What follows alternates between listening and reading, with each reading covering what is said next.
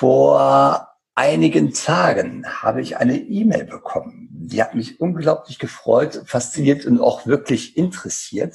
Der Absender war ein Benjamin Schorn aus der Nähe von München. Ich habe mir die E-Mail durchgelesen und seine Frage war, Herr Biesdorf, können wir mal einen Podcast zusammen machen? Und ich biete Ihnen Folgendes.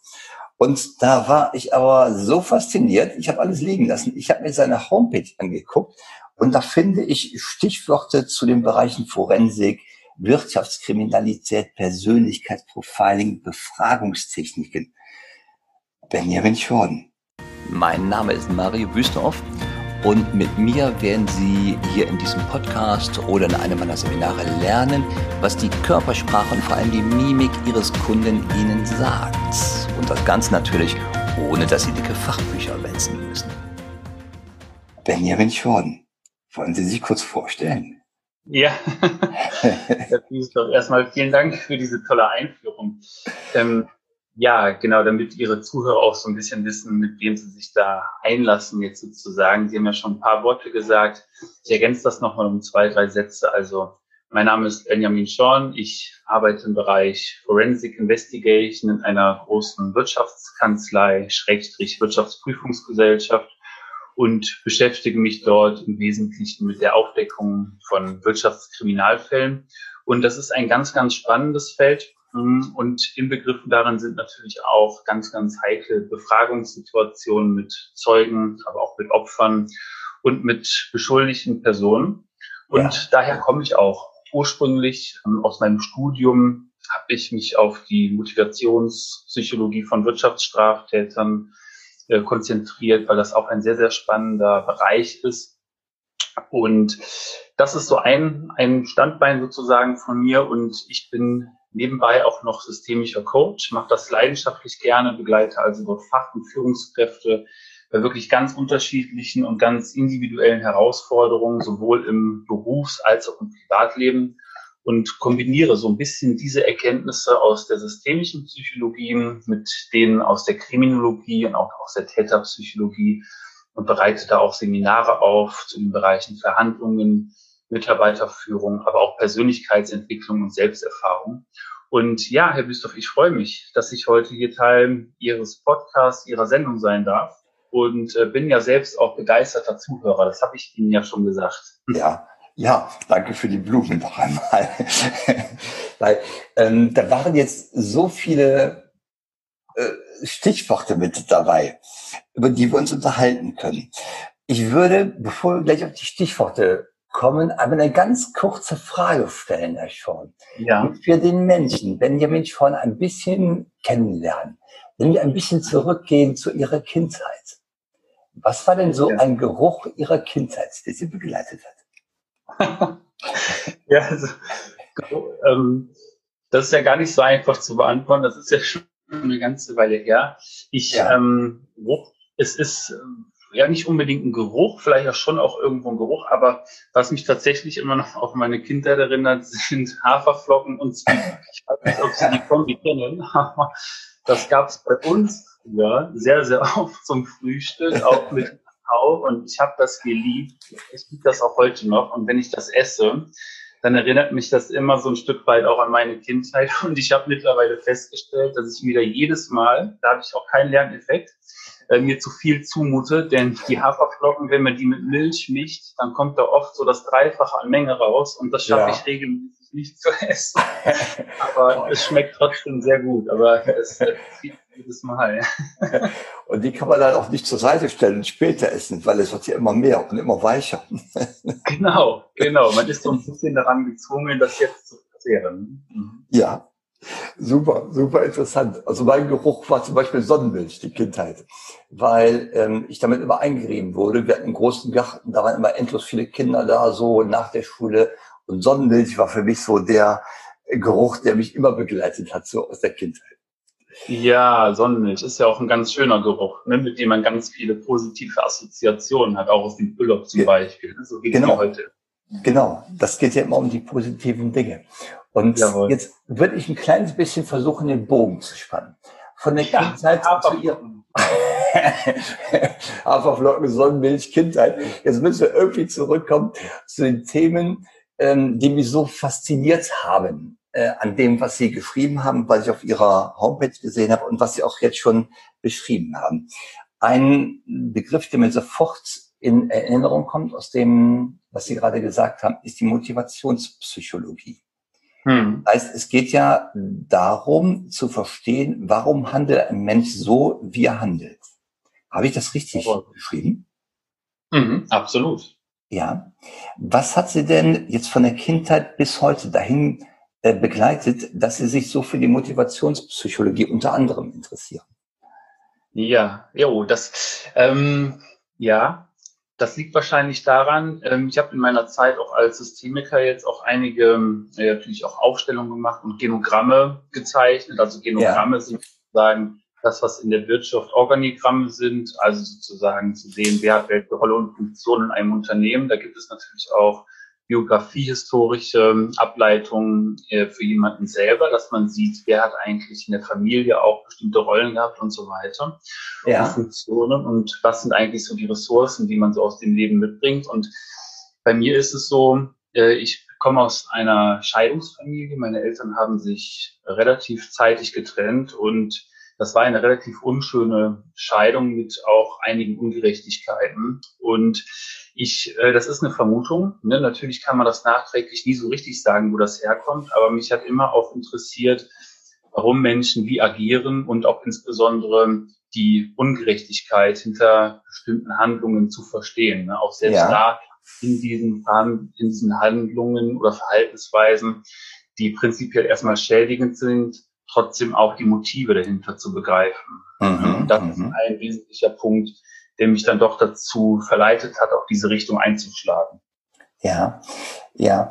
Ähm, Sie haben eben gesagt, Sie sind unterwegs im Bereich Verhandlungen, Befragungen von Beschuldigten, von Zeugen, von Opfern.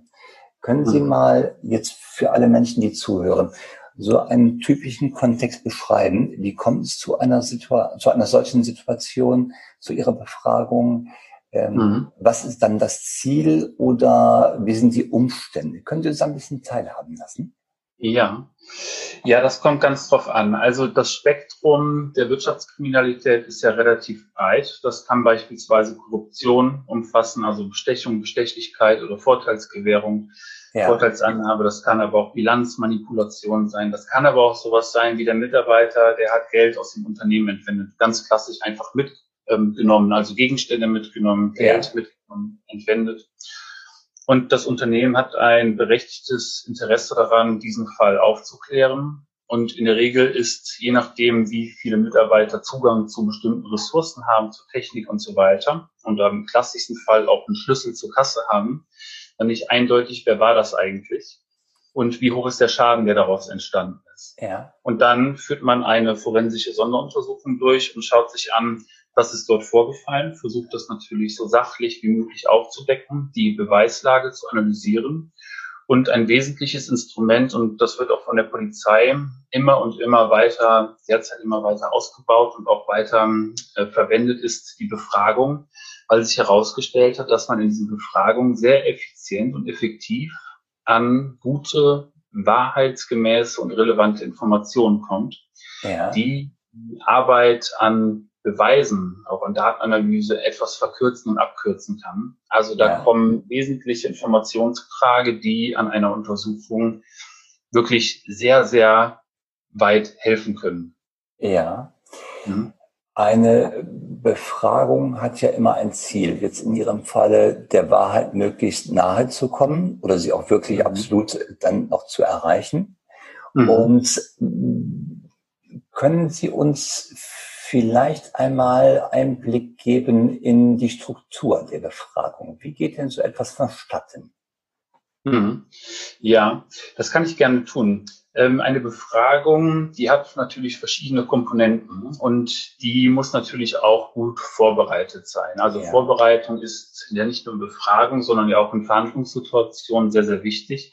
Gibt es auch viele Studien dazu, die bekräftigen, dass die Menschen, die sich vor einer Verhandlung, auch vor einer Befragung sehr intensiv mit dem Thema auseinandersetzen, dass diejenigen sehr häufig als, ich nenne es jetzt mal als Gewinner, auch wenn ich den Ausdruck nicht so gerne habe, ähm, aber als diejenigen in die Verhandlungen gehen und rausgehen, die dann am Ende das meiste mitnehmen. Und so ja. ist es auch in Befragungen. Man setzt sich also intensiv mit dem Thema auseinander, vor allen Dingen mit der Beweislage, aber auch mit den Menschen, der uns da möglicherweise gegenüber sitzt. Und dann gibt es so ein paar Punkte, die man sozusagen clustern kann in diesem Interview. Das ist so die ganz normale Kontaktphase, ne? wenn man mit demjenigen in Kontakt tritt, das erste Mal wie geht man eigentlich mit denjenigen um? Wie schafft man eigentlich Sympathie und Professionalität? Wie gibt man demjenigen eigentlich einen guten Überblick? Wer braucht eigentlich einen guten Überblick über das Geschehen? Wer braucht vielleicht weniger davon? Und mhm. ein ganz zentraler Bereich der Befragung, das jetzt im Bereich Wirtschaftskriminalität ist oder auch bei ganz anderen Befragungen, ist der sogenannte freie Bericht. Der freie Bericht ist sozusagen das heilige Instrument, also der heilige Gral, wenn man so will, dieser Befragung.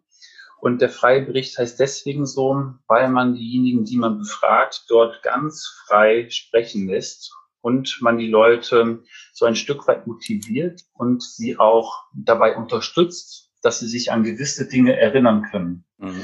Und das ist ein Stück weit untypisch, im Gegensatz zu unserem normalen sozialen Gesprächsverlauf, den wir hier kennen. Normalerweise entwickelt sich so ein Gespräch ja ganz dynamisch. Ne? Der eine sagt etwas, dann wartet er ein bisschen, der andere sagt dann etwas darauf, der antwortet dann und so weiter. Und so entwickelt sich dieser Prozess. Und in einer Befragung ist es so, dass wir das in diesem freien Bericht nicht wollen, denn wir wollen, dass derjenige einfach mal ganz, ganz frei alles erzählt, was ihm zu einem gewissen Thema einfällt. Und da ist es wichtig, aktiv zuzuhören. Sprich, wir wollen zuhören, um das Ganze zu verstehen und nicht unbedingt zuhören, um zu antworten, wie wir ja. das normalerweise kennen. Wir hören dann zu in einem Gespräch und denken uns dann vorher schon so ein bisschen, wenn derjenige was sagt, aus, mit was sagen wir denn jetzt Schlaues auf das, was der uns jetzt gerade sagt. Wir warten in dem Fall einfach ab, und ermutigen denjenigen, indem wir ihm auch sagen, wir wollen ihm gerne die mögliche Zeit geben, um jetzt nochmal genau darüber nachzudenken, was dann und dann passiert ist. Und wir wären Ihnen sehr dankbar, wenn Sie sich die Zeit nehmen würden. Wir lassen Sie auch ganz in Ruhe ausreden. Nehmen Sie sich die Zeit, uns interessiert das wirklich und so weiter. Denn sonst mhm. kommen wir ganz, ganz leicht in die Situation, dass der andere irgendwann denkt, okay, ich habe jetzt wie in unserer normalen sozialen Situation im Privatleben oder im Berufsleben, ich habe jetzt eine Minute gesprochen, jetzt wird mir das langsam unangenehm. Ja, ich weiß nicht, ob Sie das kennen, wenn man in einer Gesprächssituation ist, dann haben wir irgendwann so ein schlechtes Gewissen, weil wir dann denken, jetzt der andere sollte doch jetzt auch mal was über sich erzählen. Und das, das ist eine kleine Herausforderung aber die Hürde schafft man so, indem man demjenigen aktiv signalisiert, hey, wir brauchen dich jetzt gerade, es ist wichtig, dass du uns hilfst und wir möchten bitte, dass du wirklich dir die Zeit nimmst und gerne jetzt auch mal fünf Minuten sprichst. Mhm. Also dieses aufrichtige Interesse, ne? Ähm, das zu signalisieren und dann ist das ja schon fast die schwierigste Über also Übung überhaupt äh, für viele Menschen, einfach nichts sagen, sondern zuhören, einfach mal den Schnabel halten. Ja. Und äh, ja, äh, also ich habe in solchen Situationen irgendwann mal angefangen, in frühen Jahren rückwärts zu zählen von 10 bis 1. Und mhm. ich habe mir selber die Vorgabe gemacht, bevor ich nicht bei eins bin, darf ich nicht sagen. Das führt in der Regel dazu, dass vorher die andere Person schon weiterredet. Das war so mein, mein Einstieg in dieses Thema Schnabel halten, wenn es wichtig wird. Oder halt, mhm. wenn ich sehe, dass ähm, in Verhandlungen zum Beispiel jemand äh, noch emotional ist und äh, die Augen bewegen sich noch heftig so als Beobachtung. Und solange die Augen sich bewegen, darf ich einfach nicht sagen. Das geht nicht. Mhm. Dann mhm. ist andere halt noch in Prozessen, in geistigen Prozessen oder benötigt auch Zeit, um zu überlegen, zu formulieren. Und das ist ähm, schon eine relativ schwierige Übung ne, für viele Menschen. Jetzt ist das ja so ein aufrichtiges Interesse, was Sie Ihren Gesprächspartnern doch signalisieren, wo mhm. Sie auch dann ermutigen, dass Sie zuhören, dass Sie nicht unterbrechen, dass man bitte genau ähm, oder dass man die Zeit und den Rahmen gibt, wo der andere Zeit hat, äh, sich zu erinnern und zu reden. Das ist ja etwas, äh, Sie hatten eben Verhandlung und Befragung genannt, ähm, beide Begriffe. Da ist ja auch in, aus meiner Sicht in beiden Situationen etwas Ähnliches, nämlich halt genau dieses aufrichtige Interesse. Und ich deswegen war ich so interessiert, auch ein bisschen aufgeregt vor diesem Gespräch, weil ich so diese Parallelen sehe. Ähm, Befragungstechniken oder Verhandlungstechniken oder auch Gespräche im Verkauf, die haben aus meiner Sicht immer eine Parallele, nämlich das aufrichtige Interesse halt am anderen Menschen. Mhm. Wenn ich das nicht erreiche, ähm, dann wird das manchmal schwierig mit dem Gespräch oder mit dem Gesprächsausgang. Ja, absolut. Jetzt, ja, jetzt haben Sie, Herr Schorn, Sie haben verschiedene Gesprächsphasen schon gerade aufgezeigt. Ein Punkt war dabei, wo es darum geht, Sympathie zu schaffen. Wie mhm. gehen Sie denn vor? Und im, im Gespräch so eine angenehme Atmosphäre, um äh, Sympathie zu schaffen. Wie machen Sie das denn? Mhm. Ja, also erstmal ist das total wichtig, ganz klar auch für diese Befragungssituation, dass man eine gewisse Sympathie herstellt und zwar unabhängig davon, wen man da vor sich hat. Ja. Dass jetzt jemand ist, der beschuldigt ist, ganz leicht verfallen wir dann natürlich auch in die Rolle des Bestrafers ne, oder desjenigen, der dann mit dem pädagogischen Zeigefinger ja. dann, dann auf den anderen blickt und zeigt ja. und ihm Vorwürfe macht, dass er etwas getan hat, was wohl nicht richtig war. Äh, auch da ist es trotzdem wichtig, ähm, so ein Stück Verständnis und empathisches Verständnis zu zeigen und dem anderen auch zu ermöglichen, dass er uns sympathisch findet. Und man kann das äh, beispielsweise so machen, indem man so ein Stück weit schaut, wenn ich beispielsweise in eine Untersuchung komme, die in Köln stattfindet oder wegen mir auch in einer anderen Stadt, dass man dort einen gewissen Bezug hat. Man weiß, derjenige kommt vielleicht auch daher, man geht in mhm. Büro, man entdeckt gewisse Dinge im Büro, die denjenigen interessieren und die einen möglicherweise auch interessieren, dann versucht man Ähnlichkeiten zu schaffen. Ähm, beispielsweise ist das jetzt Fußball, könnte beispielsweise ein gemeinsames Interesse sein. Wenn Sie in das Büro gehen und sehen, ach, derjenige spielt beispielsweise Fußball oder hat Fußball gespielt, ist vielleicht Fan von einer Mannschaft, dass man sich darüber unterhält, vielleicht aber auch ganz klassisch, je nachdem, den man da wahrscheinlich vor sich stehen hat, ist dieser Smalltalk gar nicht so richtig angebracht. Da konzentriert man sich vielleicht eher auf die Professionalität mhm. und ähm, lenkt den Smalltalk auf Dinge des Unternehmens, ne? dass man sich beispielsweise über ein Produkt unterhält, dass man sagt, Mensch, das Produkt, was Sie jetzt gerade vermarkten, ist total klasse. Das hat neulich erst meine Schwester angewendet und so weiter. Und ähm, dass man über diesen Weg versucht, einen Zugang zu demjenigen zu finden. Ja. Wichtig ist, ist das Gespräch zumindest ein Stück weit locker angehen zu lassen. Sonst ja. hat der andere sofort den Eindruck, dass wir ihm was möchten. Ja. Dass wir sozusagen ein Feind sind und nicht jemand, der ihm irgendwo doch wohlgesonnen gegenübersteht in seiner Profession und ihm doch nichts Böses möchte. Ja, Frage an dieser Stelle. Äh, wie weit bereiten Sie sich denn vor einem Gespräch auf die Persönlichkeit vor, die Ihnen gegenüber sitzt? Hintergrund der Frage. Es gibt ja Menschen, die mögen Smalltalk sehr gerne und es gibt Menschen, die kommen sehr schnell auf den Punkt. Mhm. Bereiten Sie sich darauf vor? Ja, absolut. Also da kommt es natürlich ganz drauf an, welche Informationen man zur Verfügung hat. Mhm. Es ist so im Bereich Wirtschaftskriminalität, wenn man ja, zumindest den Verdacht hat, dass eine Person etwas getan hat, dann kann man sich über verschiedene Kanäle Informationen über diese Person einholen. Man führt ja in der Regel auch vorher Gespräche mit Menschen aus dem Vorstand oder aus dem Aufsichtsrat oder aus der internen Revision, aus der ja. Compliance-Abteilung und so weiter. Und der Beschuldigte selbst, das ist ja immer das sensibelste Gespräch eigentlich von allem, der wird in der Regel auch zum Schluss interviewt. Bevor man nicht alle Beweise beisammen hat und alle anderen Gespräche geführt hat, mm, führt man eigentlich kein Gespräch mit dem Beschuldigten. Ja. Das heißt, den hat man zum Schluss im Gespräch und bis dahin hat man die Möglichkeit, sich einige Informationen einzuholen. Und wenn man weiß, dass derjenige vielleicht ein Stück weit dominanter ist als anderem, sich vielleicht sehr, sehr rational auf Fakten konzentriert, vielleicht auch sehr wenig Zeit hat, was bei Menschen im Management ja häufiger mal vorkommen kann, ja dann ist es wichtig, dass man die Faktenlage ganz klar parat hat und nicht mit ähm, Wetter-Smalltalk um die Ecke kommt. Ja, also mhm. sowas wie, Mensch, das Wetter ist ja heute wieder toll. Dann lacht derjenige vielleicht zweimal laut und fragt sich, warum sie eigentlich hier sind. Ne? Und ja. ähm, ja, sagt vielleicht sowas wie, Mensch, ja, ähm, meine Zeit ist kostbar und äh, ich habe jetzt keine Zeit, mich mit Ihnen hier rumzuschlagen. Kommen Sie auf den Punkt. Also da ist schon mal ähm, das Eis auf negative Art und Weise gebrochen, sage ich jetzt ja. mal. Hm? Ja, das berührt ja ein wenig das Feld des Profilings. Wenn ich auf Ihre Homepage schaue, dort finde ich den Punkt Profiling und da geht es ja darum, ähm, die, persönlich, die verschiedenen Persönlichkeiten ähm, in all ihrer Vielfalt wahrzunehmen, zu erkennen, aber auch darauf reagieren zu können. Ähm, das sind ja auch Themen, die Sie professionell anbieten, wenn ich richtig liege. Ne? Mhm. Ja.